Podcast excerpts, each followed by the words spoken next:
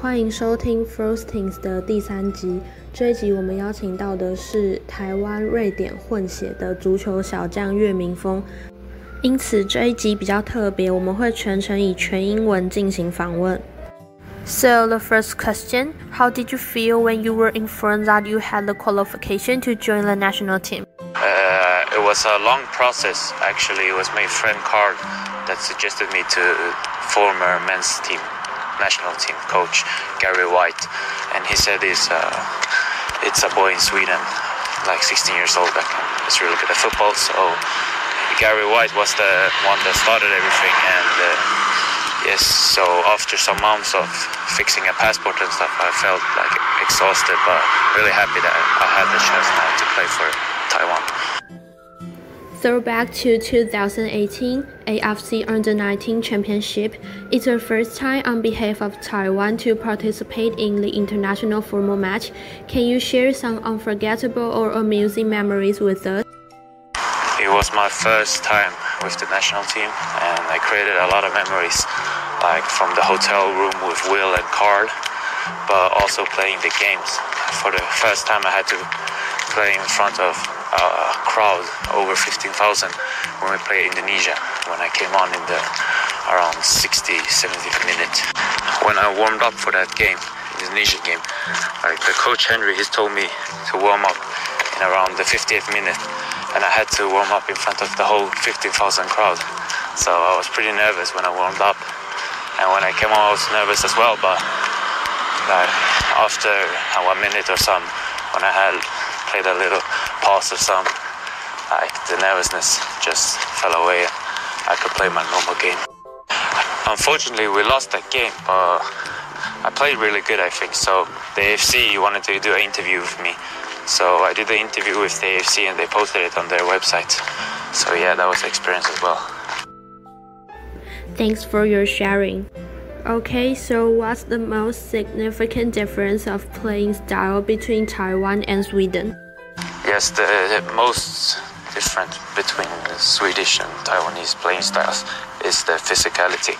Like in Sweden, I'm I'm a small guy or medium-sized guy, a normal-sized, but in Taiwan I'm big, so like it's the physicality.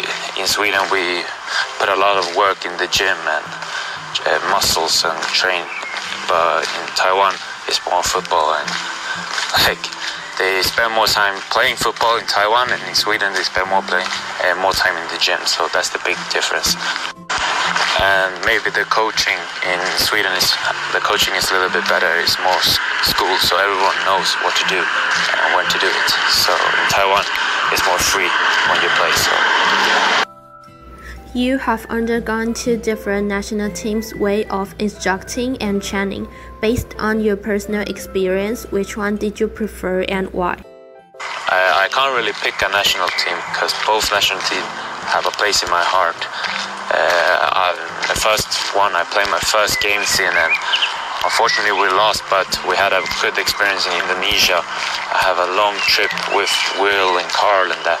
Um, but the second team, uh, I experienced wins with Taiwan and uh, got to start a game and play on in the home turf of Taiwan. So it's different, but both still good, and both coaches are good as well. So I can't really say which one I prefer. Okay, I can also hear the birds chirping. and Taiwan is usually being jokingly called football desert. In contrast to Sweden, Taiwan still have lots of room for improvement. Do you have any expectation or suggestion to Taiwan's football future?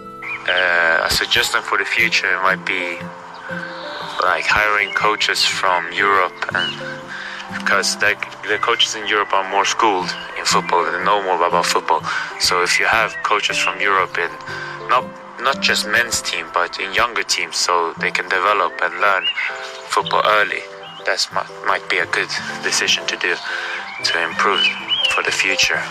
And the scouting is a lot of people like me, Will, Carl, and Ping that are mixed Taiwanese and something else, and they should be good. It should be good to be scouting and search around the world for half Taiwanese people because they they are often better or as good as the people in Taiwan. Okay, I have sent you the high school schedule in Taiwan. So, uh, what's the difference between Taiwan and Sweden's high school, and what do you learn through Swedish high school? In Sweden, the school schedule depends on which route you choose. You can choose a high school and choose a nature route. Then you're going to study science, biology. But you can also choose an economical route. Then you're going to study law, economics but you can also choose a mechanic route and then you're going to study things that learn how to like fix a car and stuff so it depends on which route you choose um, don't you have the required courses in high school or just selective courses have required courses as well but you can choose some specific courses also okay so I'm curious, what's your favorite Taiwan local dishes? Uh, I like a lot of Taiwanese food, but maybe jiaozi or boba, the milk tea with balls. Yeah, those are good as well. So I like a lot of Taiwanese dishes. So maybe I don't know, but these two are one of my favorites. Your fabulous skill truly impressed Taiwanese audience during the under-19 qualifying match held in Kaohsiung. Do you like Taiwanese cheering culture? What was the memorable part? Uh, I don't like the Taiwanese cheering culture. I love it. Uh, I like how people support Taiwan even in the under 19 stages. Uh, in Sweden is different. During the under 19 national teams, uh, matches, uh, it's no fans or that, or it's no not even a crowd. So I love it that the Taiwanese people support even the young Taiwanese players. My best Taiwanese fans experience was maybe against Myanmar, uh, the game we won in the friendlies.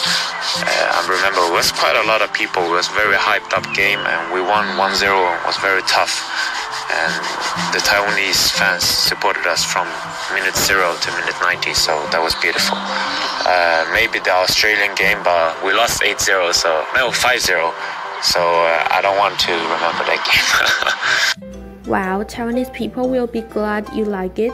And so, what's your aspiration and goal for now? Is it the same as your childhood dream? Childhood dream has always been to become a professional. I want to play in Bayern Munich or La Liga. So these are my two main goals, but we will see. Uh, I have some suggestions now in Spain and in Sweden, so trying to become professional as soon as possible. Um, so have you once felt stressful owing to your father as a sporting director? And it's fun that you know that. Uh, my dad has always been my coach, and now he's the sporting director for my club. But when I was younger, he was the coach from like the days I've begun playing football to 17.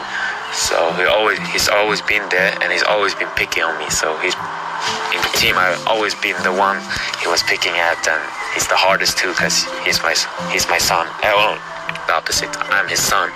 So my dad loves me, but he's always been picking and being hard on me. So, but that's because you know what I'm capable of. So that's good, actually, if you think about that. In Taiwan, there are many athletic students who have amazing performance during the national competitions will get the recommendation. They can enter the college directly through some specific competition certifications. Is there an aching way to enroll the colleges in Sweden? To apply for college, you need to have a degree, uh, not a degree, but you have to have a certain amount of points in high school to qualify. So it doesn't matter if you're an athlete or not, you need to have certain amount of points to qualify. And a news report says that Coach Wang, the current coach of Taiwan, is highly willing to invite you to join the national men's team for participating in 2022 FIFA World Cup qualification. But he said you can only choose one national team to join because you can participate in the men's team match on behalf of two countries. Do you have any thoughts on this? Uh, it's been a lot, lot of talk at home if I should play for Taiwan or not, or if I should choose to stick with Sweden or and wait some years. But actually, uh, I'm willing to say you're the first one that knows this now. But I'm willing to say that I'm more leaning towards playing for Taiwan soon if I get the opportunity. So might go for Taiwan actually. Oh my god, it's my honor and I'm so glad to hear that. And I'm curious about did COVID-19 affect your training? Uh, COVID 19 actually didn't affect Sweden because Sweden took another approach to the COVID 19 situation. Uh, Sweden wanted everyone to get sick to COVID 19 and spread the virus and then get antibodies. So, yeah, it didn't affect me at all. And how to strike a balance between schoolwork and football? It's hard to balance schoolwork and football, but you need to study during the breaks you have in between football and school. So, like, before after I end school, I have a two and a half hour break before training. So maybe one and a half hour study there, and yeah. So you need to study during the breaks. Um, when did the summer or winter break start in Sweden, or is there also a spring break? Uh, I think winter break is December and summer break is June. Uh, we also got spring break and other breaks. Uh, we have a break called sport break. It's one week, so yeah, depends. Okay, so it's the last question. When can we see you in Taiwan again? Yeah, that's a good question. When I get maybe an invite, I will go to Taiwan. Now it's the COVID 19 situation, but yeah, if I get an invite to play for Taiwan men's or under 19, I will go. So yeah. Okay, so thank you for accepting our interview and thank you for the time. Stay tuned for more updates. Bye.